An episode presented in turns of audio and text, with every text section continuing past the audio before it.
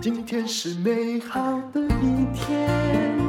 欢迎收听人生实用商学院。我们今天来关心一下我们曾经介绍过的一个国家，也就是越南。我们请到的是投资策略师徐益达，也是我们的老朋友了，来谈越南明年的二零二二年的展望啊。对不起，是今年哦。好，那个徐益达你好，你好，戴茹姐。其实越南我们知道啦，它封城也跟这大陆一样哈，就只要有问题就封城，对不对？也封了好几度，比我们严重的多了。对。那目前呢，他们应对疫情的政策如何？我的干女儿她在胡志明经济大学上课，她的家在广平，我知道她大二到现在还没回去。嗯，嗯是。其实现在呃，疫情其实第二波又开始了。本来十月的时候，他们和缓过一波，那波 Delta 的基本上已经和缓下来，所以呃，很多经济活动啊、零售啊、民生消费都已经恢复了。在十月中旬之后，那呃，十二月是到现在又又来了第二波。那但这一波呢，各方的态度，尤其政府就比较淡定一点了，因为一方面是整个他们的疫苗施打的状况很顺利。他已经达到，大家都很普及了，很普及了，而且都是两剂了，所以他们并没有太担心。那致病率、致死率、死亡率有限，对，就很有限，那就是可以基本上当做一个流感来看待。所以他们的政府在去年的十二月的时候，就疫情还很严重哦，每天还是创新高感染人数的时候，就已经宣布说。要开放国际的商业航班，是这对他们很重要。那个、对，就等于基本上就不再锁国了。嗯，所以很快的，像日本啊、台湾啊、亚洲几个国家、泰国有六个国家都同意了，从一月一号开始到一月十五号之间就开始开放。所以现在可以飞了吗？越南航班可以。那如果我现在去越南，因为比如说我有 business 在那里，我不用被关吗？哦，还是有，但是它的隔离的时间缩得很短。嗯，越南那边的呃卫生部的条件是，如果你打过两剂，嗯，呃，隔离期只有三天，然后之后呃三天隔离之后就追踪，好像追踪也是七天，对，所以就短很多。你还是可以出去，还是可以出去。被追踪，不是说有的时候你那个隔离还蛮严格的。对对对，什么十四天、二十一天之类的，做像做移民监一样。所以也就是，我现在不知道机场飞的怎样，但我相信，因为台越之间商业贸易很频繁，是那要回去做生意的，可能也有很多人就正在途中了。对，嗯、大家都担心这个隔离期的关系，所以之前都比较却步。欸、有一件事我不知道你知不知道，我还发现哦，隔离归隔离，很多人已经被隔成家常便饭，但是饭店好不好差很多，尤其对于商人哈，我觉得越南哈，以他这样，他其实是最资本主义，他应该是可以选择的，就是说。多少钱住什么饭店嘛？哦，对不对？我相信这一定是可以安排的。对，对不对？可是如果是进上海的话，这不好意思，那个看运气耶。他跟我说，你要进的那个国家的规定很重要。对啊，对。有的时候他就不让你付钱，然后带你去一个看起来像监狱一样的饭店，很衰。是是是。好，那么现在已经可以恢复航班，那他。呃，第三季其实封城封了很久了，尤其是大城市。那第四季陆续重开，只是我就说他们的学生到了寒假哈，都还没回家上课，就对，都在还在线上了。那他们二零二一年的经济在这一年的好几次封城下表现到底是如何呢？嗯哼，好的。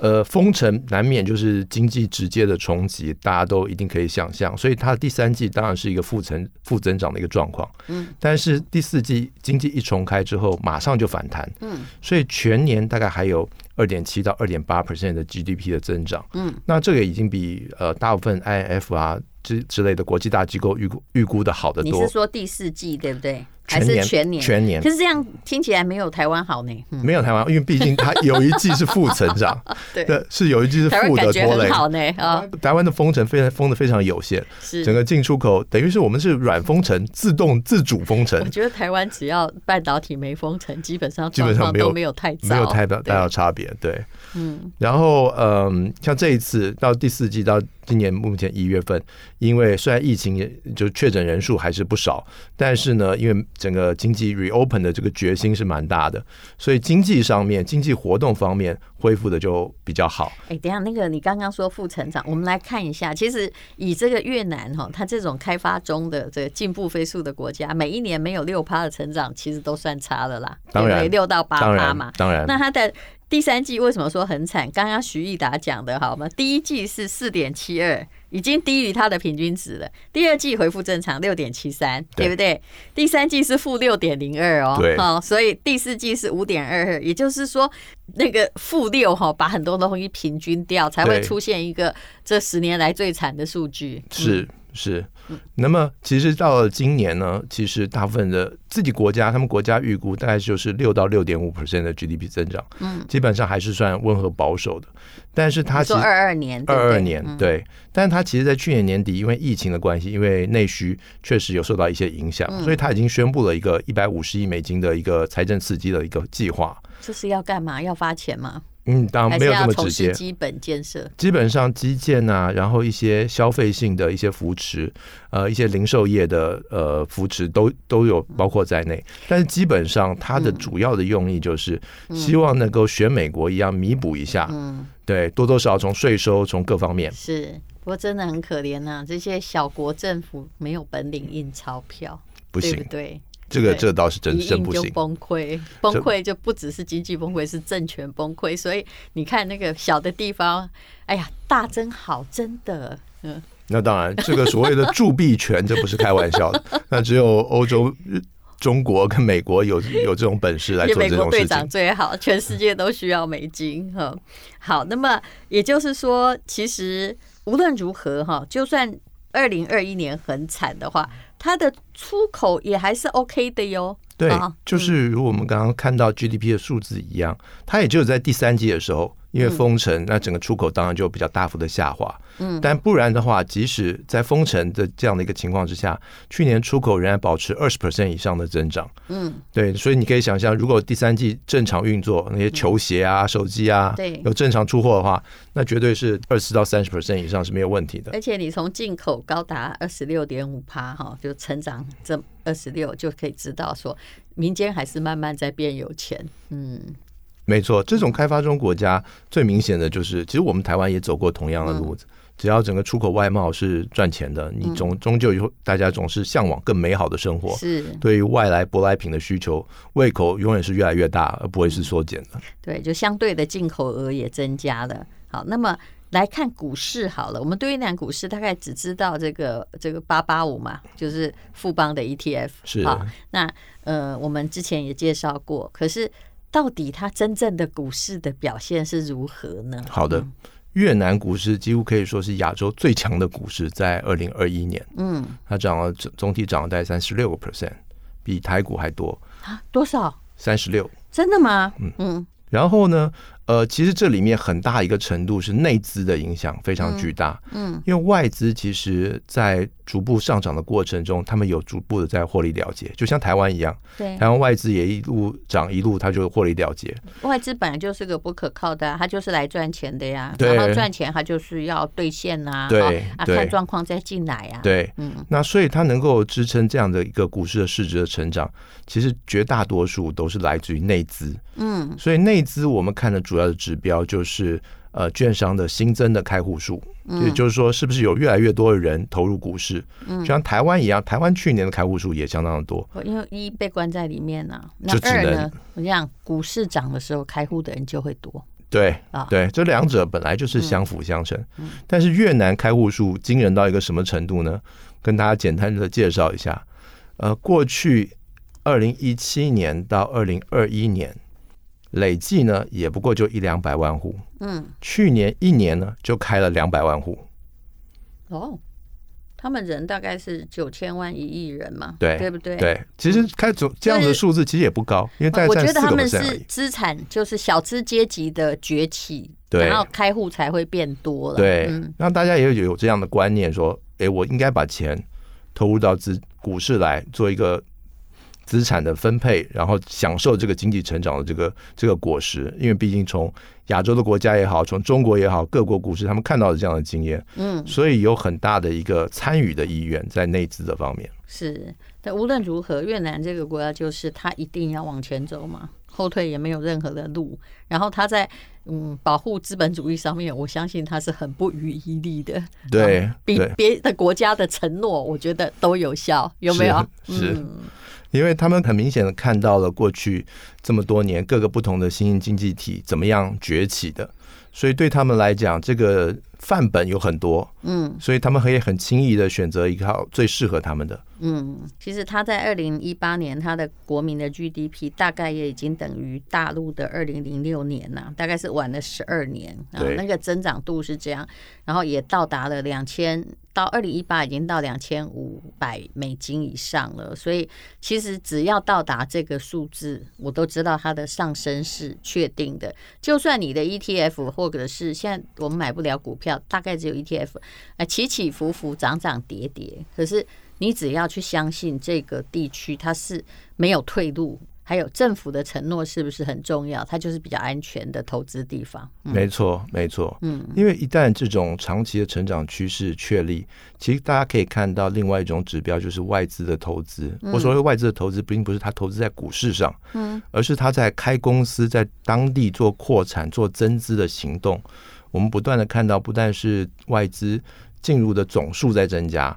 那原本已经投的这些，比如韩国啊、新加坡啊、香港啊各国的厂商，在同一个地方、同一种生产线上不断的增资、扩厂、扩生产线的这样的行为，我们就知道整个生产线的移转的整个大的趋势，就如同过去从亚洲四小龙移到中国，那现在中国移到东南亚，嗯，东南亚又集中到像越南这样的国家。其实我后来在研究这几个国家，我以后的博士论文打算去写这几个国家的 GDP 哈，还有经济成长跟房地产之间的指数之间的关系嘛。嗯嗯，那我的导师说这是一个好题目。其实你说没有前车之鉴，一定有啊。可是这些经济发展还没有到一个地步的国家，那个答案就是说，他人生的还不少哈。对啊，人力因为还是很需要，然后他们每个人都想要。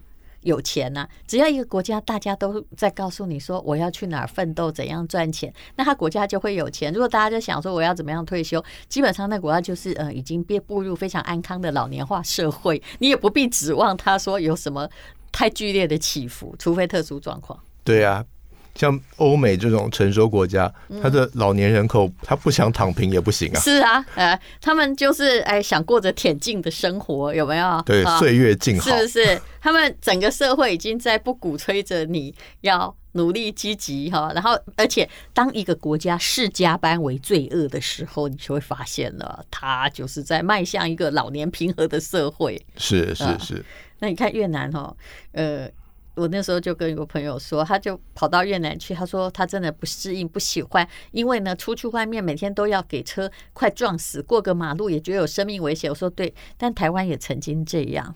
当你出去走路哈，车好像都快要撞死你的时候，就表示大家很赶着赚钱。这就是社会是不是在往上走的？GDP 是不是在往上爬的指标嘛？没错，是不是？没错，这是一个非常好的社会观察。嗯、是好，那么。讲到了新的这个 ESG 的潮流，好了哈，就是我们也讲了很久了，就以后大家都要合乎什么碳中和、碳达峰啊，呃，绿色企业，那他们有进行什么样的作风呢？最近我在听，嗯，这个某个广播主持人在讲，他说每一个国家其实现在都很努力的在拟定，说是不是我二零三零年可以达到什么或什么，但很多国家根本。没办法，也没钱，那就只好乱写一个报告。我没有指台湾哦，但是状况可能会蛮惨的。就是说，哎，都尤其是民主选举国家，你会做不到。反正过十年，我就先乱写嘛。对。但是，就可是问题是，这件事情很要紧。如果到二零三零你没达到，你的竞争力就会下降啊，对不对？那越南呢？越南怎么办呢？他国家还是有利的嘛。没错。呃，其实最主要的推动力，像欧盟二零二三年就要所谓的碳关税，也就是说，你的产品如果没有符合碳中和，你就得要买碳权来符合，或是交这个碳关税。像越南、东南亚这些国家都很紧张这件事情。呃，像越南有这么多外资在设厂，所以他不得不配合这些外资的要求，然后加大他们在呃这些电力设备的改改建上面。所以过去我们认为说，像越南啊、东南亚国家，基本上都是火力发电，因为煤炭特别多，在东南亚，嗯，也比较便宜。是啊。但是像这样国家，它必须得发展风力，嗯啊，必须发展水力、太阳能。那水力是一个比较。呃，核能也算，其实，呃，对，对，哎，这就是一个另外一个特别有趣的话题了。啊、对，就看看它多，大家觉得它多干净，用什么样的定义 来定义它干净？今天不讨论这个问题。对，今天我们完全可以另辟一个主题。煤炭也不是火力。对，对，所以像越南，其实目前它已经有十几个 percent 的太阳能了，因为各种外资厂商的要求，他们必须要有干净能源。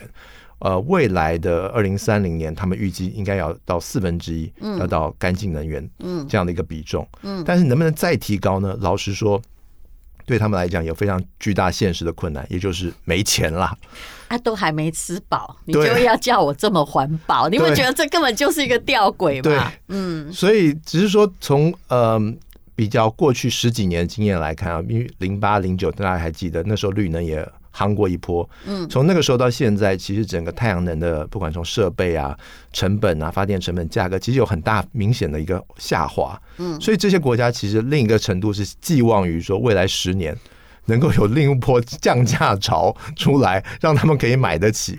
如果这如果是欧美国家不愿意金援他们的话，好，我们今天访问的是这个投资策略分析师徐奕达。你刚刚讲到二零零八零九，我就想到了，当时大家都说太阳能什么再生能源，可是你应该知道那时候投资这个的哈，我就觉得前浪死在沙滩上，都是好惨好惨呐、啊，对不对？是，是啊，其实也没有说他们错，他们是对的，只是他们太早。对 对，是不是要要能够活过来？就像是两千年，如果你活过来还真不多呢，真真不多，真不多。但是你看活过来的，现在又活蹦乱跳了。是，那因为现在没办法，大家知道我们只有一个地球。可是刚刚也许你很多朋友没听清楚，我稍微再解释一下，也就是为什么在越南的企业一定要先符合法规。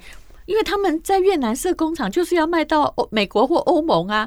那如果说要缴很高额的关税，因为我没有合乎这个碳中呃碳中和的话，那那个关税就把我设在低成本国家的那种呃用意，把它就优势就把它抹掉啦。所以它一定要先符合不可嘛，对不对？所以。为什么这件事这么的紧急？那你也不要觉得各国政府都是爱护环境的，其实真没有，他们也是为了要国家不能够穷下去，然后要招商，所以必须符合 ESG。现在变成一个全世界性的一个压力。没错，所以未来的这些呃新兴国家，他们的电力规划，其实很大程度就看他们外资比重，外资出口比重越高的，它的符合的程度一定就越高。你完全就是订单考量。是，那那台湾现在怎么办？呃，台积电有努力，我知道。对，百百分之九十九的绿能执照全部都买光了，但还没还没买够。所以你看啊，就是为什么要先买，然后为什么要先达成要求？其实这背后有很多的商业利益在里头。是，嗯。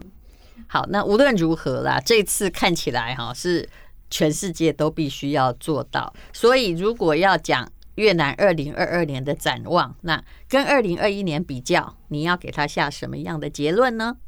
呃，我觉得整体上看起来，首先就是疫情，毕竟在过去两年都扰乱这个市场非常多。是，现在看起来呢，流感化的趋势应该是比较明确的。嗯、对。然后各国政府呢，也慢慢的有一个共识，就是不管它再怎么样严重，就是不要把它变成封城。经济封锁，虽然目前还在有人感冒也没怎样，但是就是在大封城。对对对，毕竟致死率确实是不高的。嗯。那你为了一点点的致死率的因素，然后你就要做这么大费周章的事情，实在是太……呃，有就有人说某国不就是到底是封城死的人多，还是疫情之下死的人多？这是一个很无解的一个问题啊。好，那流感化呢，就会让这个疫情渐渐不会威胁到我们。也甚至我看现在看起来，它的死亡率搞不好没有比某些流感来的高了。但问题是，为什么那种隔离呢？其实政治化造成隔离，在流感化之后，可能还未能解除，大家还要 negotiate 一阵子，对不对？没错，嗯，对，像就像。很多时候好像封锁好像是一个很负责任，就像台风天放假一样。是，要是不放假，哎，大家就觉得说你是你也会不顾人命，政府啊，对不对？对放了没有台风，哎，又是另外一番说辞，嗯、所以这个政治化就难说。但是无论如何，看起来经济。似乎要比政治来的更重要一点。其实封锁也是政府可以证明自己大有为的、有魄力的一个手段。我想从心理学来看，大家都看得清楚这一点，对不对？是因为好管嘛，把你封起来，你都要听了，你现在还能怎样？当然。所以到底呃，世界会不会像以前那样又变成一个地球村？我觉得这后面还有。很多很多的因素。那除去越南之外，你对于二零二二年我们可以自由出国乐观吗？我个人是觉得有机会，呃，因为各国看起来疫苗护照这个事情，其实两年前就有人提，但是呢，因为有歧视啊，各方面就不打疫苗也是一种歧视，这真是很妙的一个说法。对，但但是看有的永远对没有的歧视，都就是这样，这世界永远是这样，财富也是如此。对，但是但是毕竟大家要找出一条活路出来。所以看起来某种程度的疫苗护照还是有它的优势的。是。那所以有这个政策，大家现在慢慢在铺垫的话，如果有这个政策的话，我觉得是今年是有机会。但你说日本看樱花哦，看枫叶，算了。嘿哦，那这个小孩这个枫叶搞不好有可能哦，我还有希望哦。樱花我认为是没有希望了。啊，枫叶其实旅馆我也订了。哎，现在还是可以订，他接你订单，但是他可以让你退，对不对？对对对，先订。你这招好像不错哦。两个月前再退。原来有这一招，谢谢你提醒我们。也就是说，嗯，哎，对呀，如果万一当当枫叶一窝一窝蜂的人出现的话，就只有你有旅馆住呢，哈，五千块而已啊，真的，新宿。哎呀。我知道这这叫什么了，这叫嗯期货，而且没损失哎、欸，哎，今天提供的非常好的点子啊，我也去了哈，我也来开始来及时记得退房就好，万一没开的话，对对对，这个很重要哈。好，非常谢谢投资策略师徐益达，这是一个 good idea，谢谢你。越南二零二二年展望。